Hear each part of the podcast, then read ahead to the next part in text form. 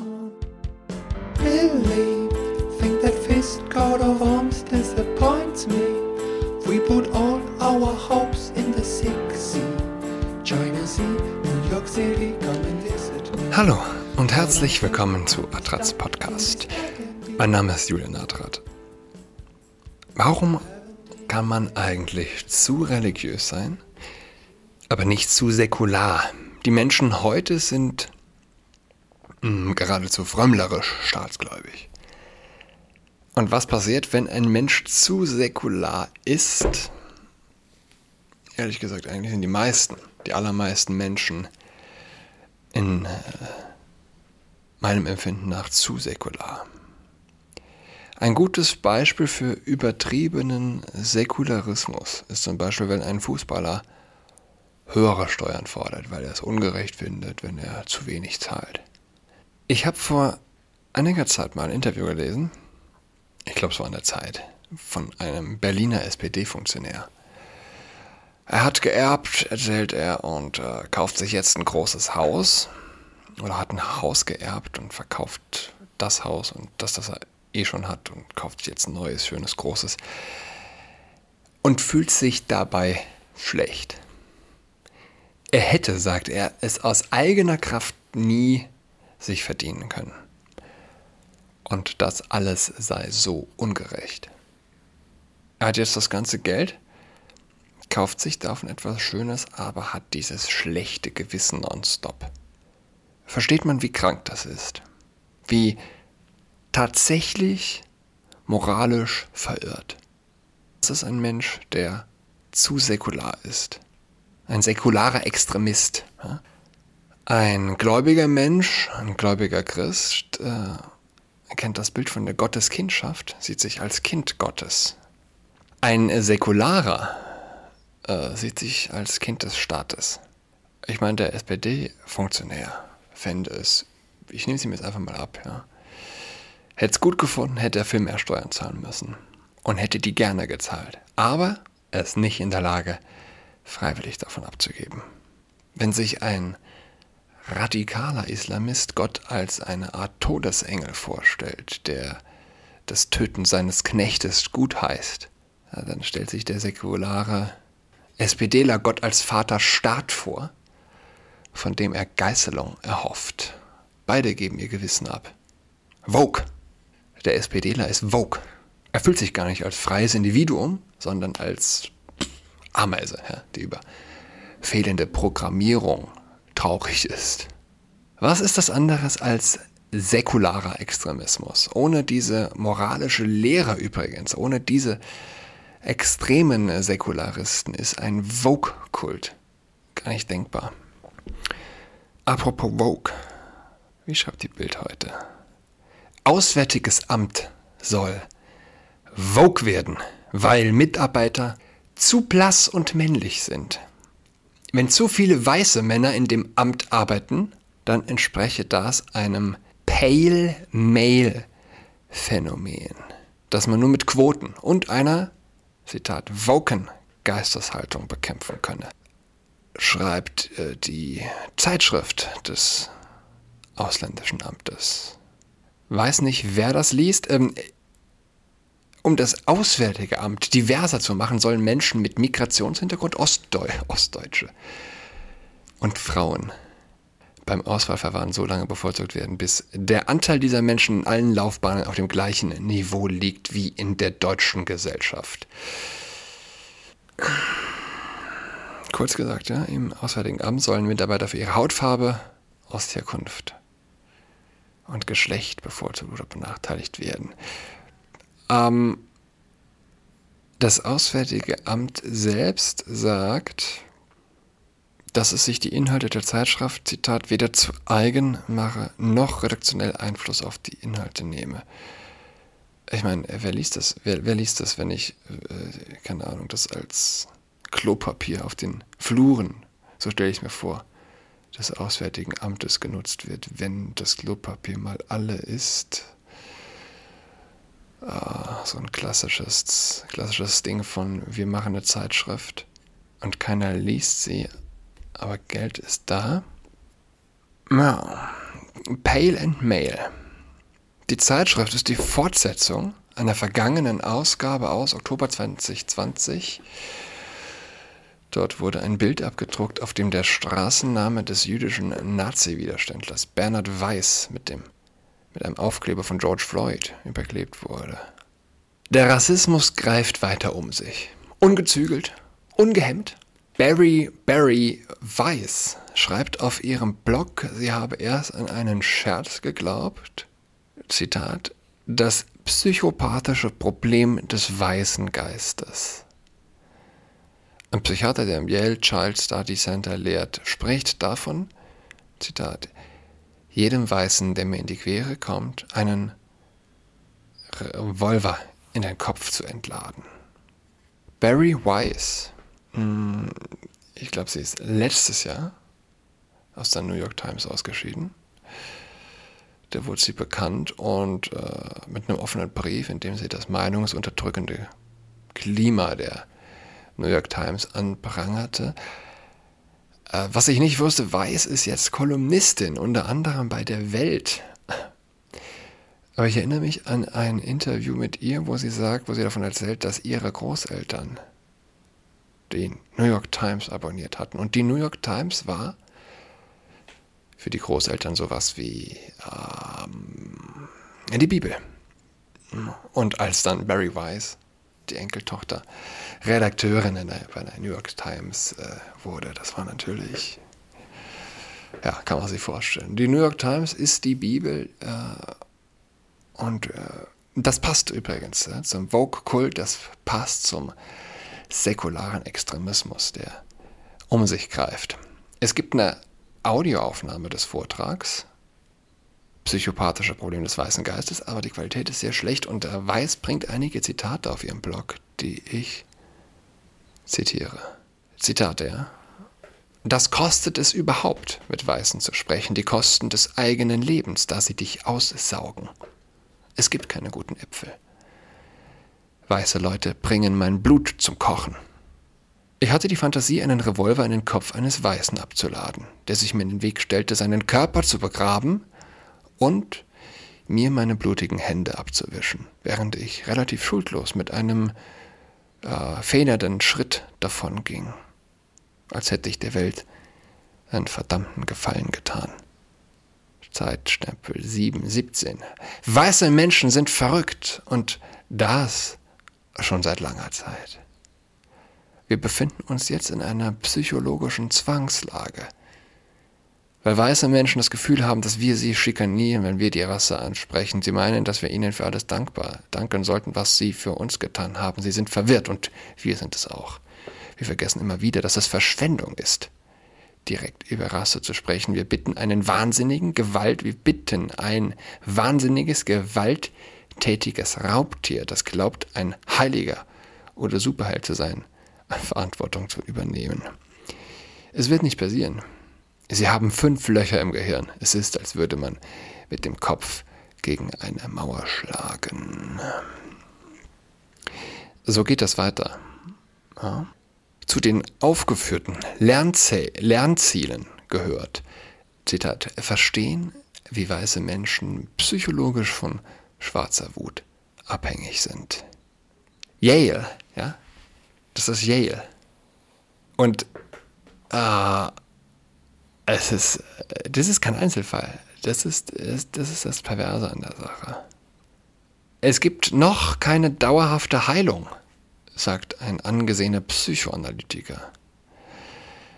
Ein äh, Psychoanalytiker aus New York City sieht, äh, nennt Weißsein einen bösartigen, parasitären Zustand. Dr. Donald Moss lehrt am New York Psychoanalytic Institute und veröffentlichte einen Aufsatz im Journal of the American Psychoanalytic Association on Using Whiteness. Moss vergleicht seine eigene Rasse mit einer Krankheit. Weißsein, Zitat, ist eine Bedingung, die man erst erlangt ein bösartiger, parasitärer Zustand, für den weiße Menschen. Ach so, okay, okay. Also so, Weißsein ist eine Bedingung, die man erst erlangt, ähm, ein bösartiger parasitärer Zustand, für den weiße Menschen besonders anfällig sind. Der Zustand ist grundlegend und erzeugt charakteristische Weisen des Seins im eigenen Körper, im Geist und in der eigenen Welt. Parasitic Whiteness macht den Appetit seiner Wirte unersättlich. Und unersättlich und pervers. Die verformten Appetite zielen insbesondere auf nicht weiße Völker ab. Und sind diese Appetite einmal etabliert, sind sie fast unmöglich zu beseitigen. Ich sage nichts, weil ähm, man muss das sacken lassen. Man muss das wirklich wirken lassen. Während, Zitat, eine wirksame Behandlung aus einer Kombin Kombination von, von psychischen und sozialhistorischen Interventionen besteht, gibt es keine Garantie gegen Regression, schreibt er. Äh, Fun Fact, ja, äh, bei uns in Deutschland ist es jetzt verboten, solche Konversionstherapien anzubieten. Also wenn sich wenn sich ein Homosexueller äh, von einer Konversionstherapie äh, eine Schwächung, eine, eine Umkehrung seiner homosexuellen Neigungen verspricht, ist, ist verboten, äh, eine solche Therapie anzubieten, aber im Journal of the American Psychoanalytic Association spricht man von Weißsein als Krankheit und den Therapie, also Schwulsein ähm, also bei aller Liebe, da kann man geteilter Meinung sein, klar, ja, aber Schwulsein ist nicht heilbar, aber was heilbar ist, ist Weißsein. Es ist, es ist wirklich, es ist Wahnsinn. Ähm, es gibt noch keine dauerhafte Heilung, schreibt Donald Moss. Manche würden ihn Dr. Vogue nennen. Dr. Dr.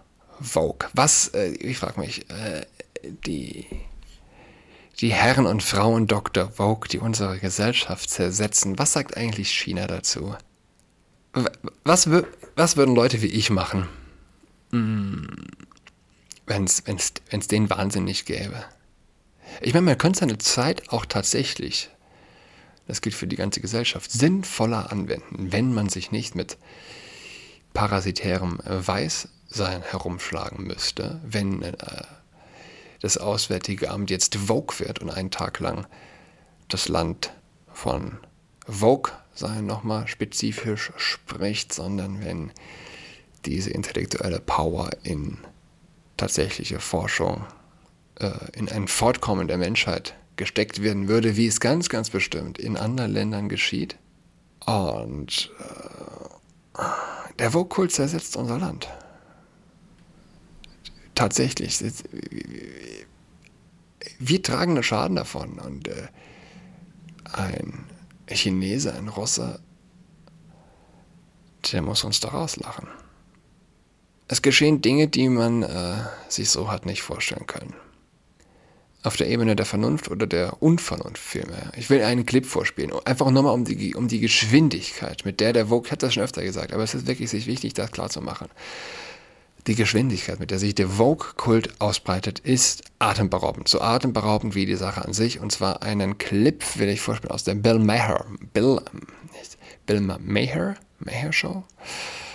Dennis Prager, der große Dennis Prager. Großes Vorbild. Ah, ich glaube ganz viel bei ihm.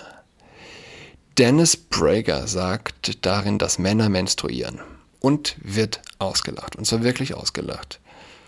Und selbst ein Bill Maher, der sich eigentlich auskennen müsste, lacht.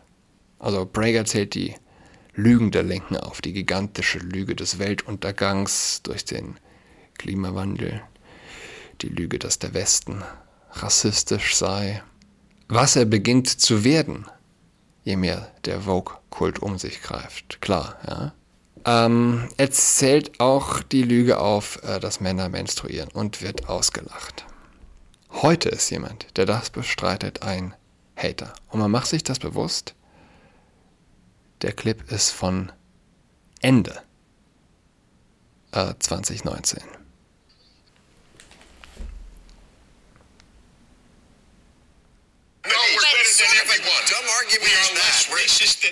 Country with many races. Okay, the, the it is a- president it is a tells lie. But you lies, could still more have lies some that have ever racism been left. documented. Of course, there's. Ra- I'm a Oh, Jew. okay. There are anti-Semites in America. It is a giant lie that America is anti-Semitic.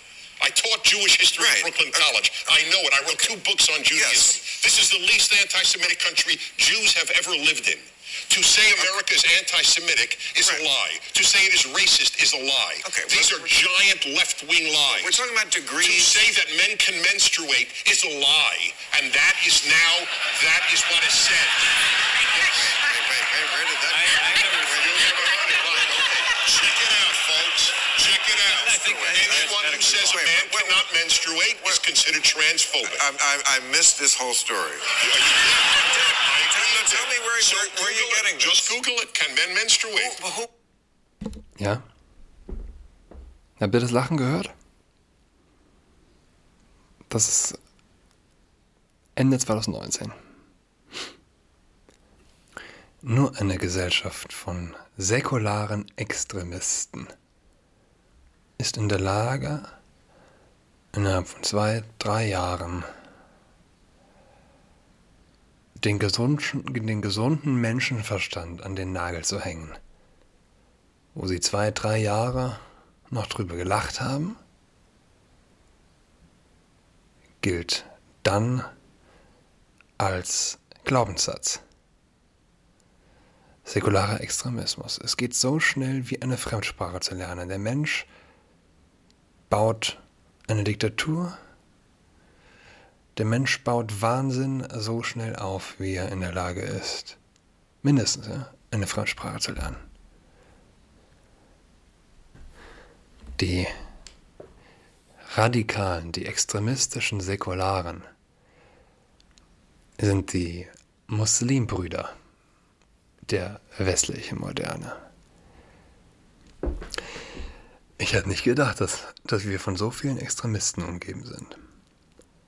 Kein Mensch ist leer, alles in ein komplett füllt, gefülltes Glas mit Überzeugung, mit Ideologie.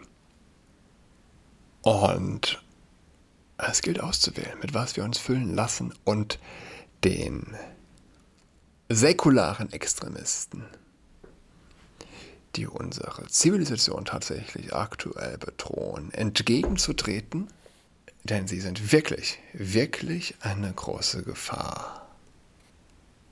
Es gibt, es gibt zwei Wege, wo das eigentlich enden kann. Die Vogue-Diktatur oder schlicht und ergreifend ein, ein, ein Zerfall. Als ja ein Zerfall unserer Zivilisation und ein, ja, dieses Gerede, der Chinese, der Chinese äh, beherrscht, äh, bald sind wir alle nur noch äh, Sklaven und Gastarbeiter in China.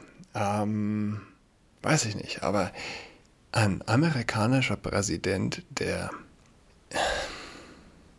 wie soll man das sagen? Alles, ja, tatsächlich alles wird dieser Ideologie untergeordnet. Es geht nicht mehr in der Armee drum, wie haben wir die schlagfähigste Gruppe, Truppe. Es geht darum, sind wir divers genug? Sind wir schon am di diversen äh, Höhepunkt angelangt? Haben wir das Endziel, das diverse Endziel erreicht? Es ist säkularer Extremismus, der unsere Zivilisation bedroht. Ich wünsche euch allen ein schönes Fußballspiel heute. Mal gespannt, wer, wer kniet, ob jemand kniet. Die Rettung kommt ganz offensichtlich aus dem Osten. Aus dem Osten aktuell. Einen schönen Abend. Bis übermorgen. Reflecting? She's got COVID-19, she's tucked in all alone. She is tucked in toweling with her socks on. She's got COVID-19, she's tucked in all alone. She is tucked in toweling with her socks on.